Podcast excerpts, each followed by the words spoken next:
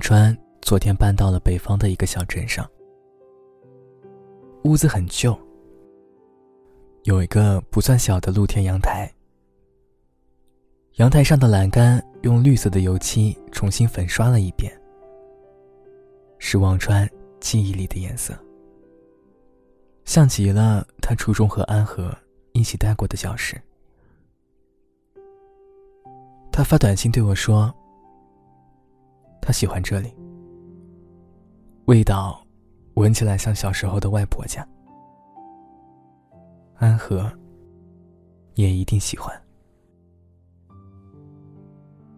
我说：“平安夜快乐。”这是安和离开我们的第二年，望川没有再回我。他倒在没有来得及收拾、满是灰尘的屋子里，睡着了。醒来的时候，屋子里一片漆黑，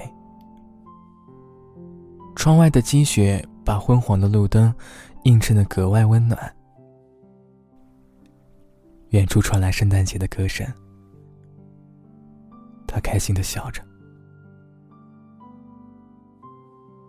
李洛明在家里。一遍又一遍的看着《真爱至上》。今年圣诞节，上海依然没有下雪。他抱着红酒瓶，坐在窗边，看着整座城市的五彩斑斓。每年这个时候，圣诞节似乎都会变成他的梦魇，把他的孤独无限的放大。他觉得整座城市的人在今天都好幸福。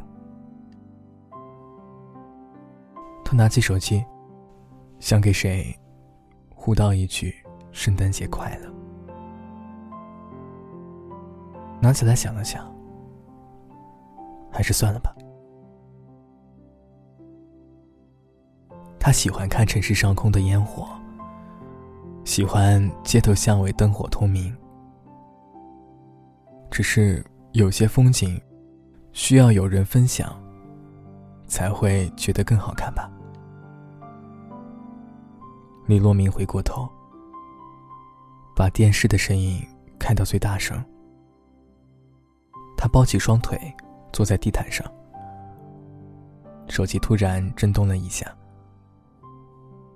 上面冒出一条微信消息：“圣诞快乐。”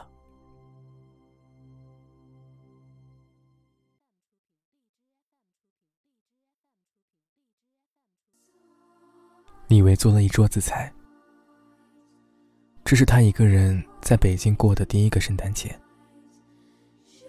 他以前从来不过的，但是忘川喜欢。他以前不知道怎么去取悦忘川，忘川总是一副闷闷不乐的表情，但只有在圣诞节的时候，李维才能从忘川的眼睛里看出一点点光彩。李洛明对他说：“每个人在一种节日里都会保留一种特殊的记忆，虽然你不知道他的记忆是什么，但是只要你陪着他一起庆祝一下，那就好了。”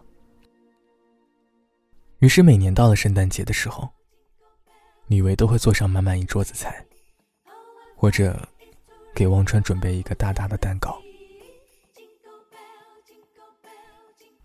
后来，忘川离开了。圣诞节对于李维，却成了一种难以割舍的安慰。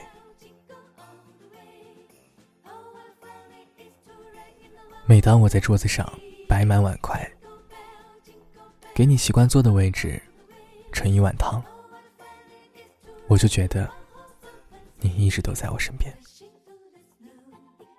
圣诞节快乐，我爱的人。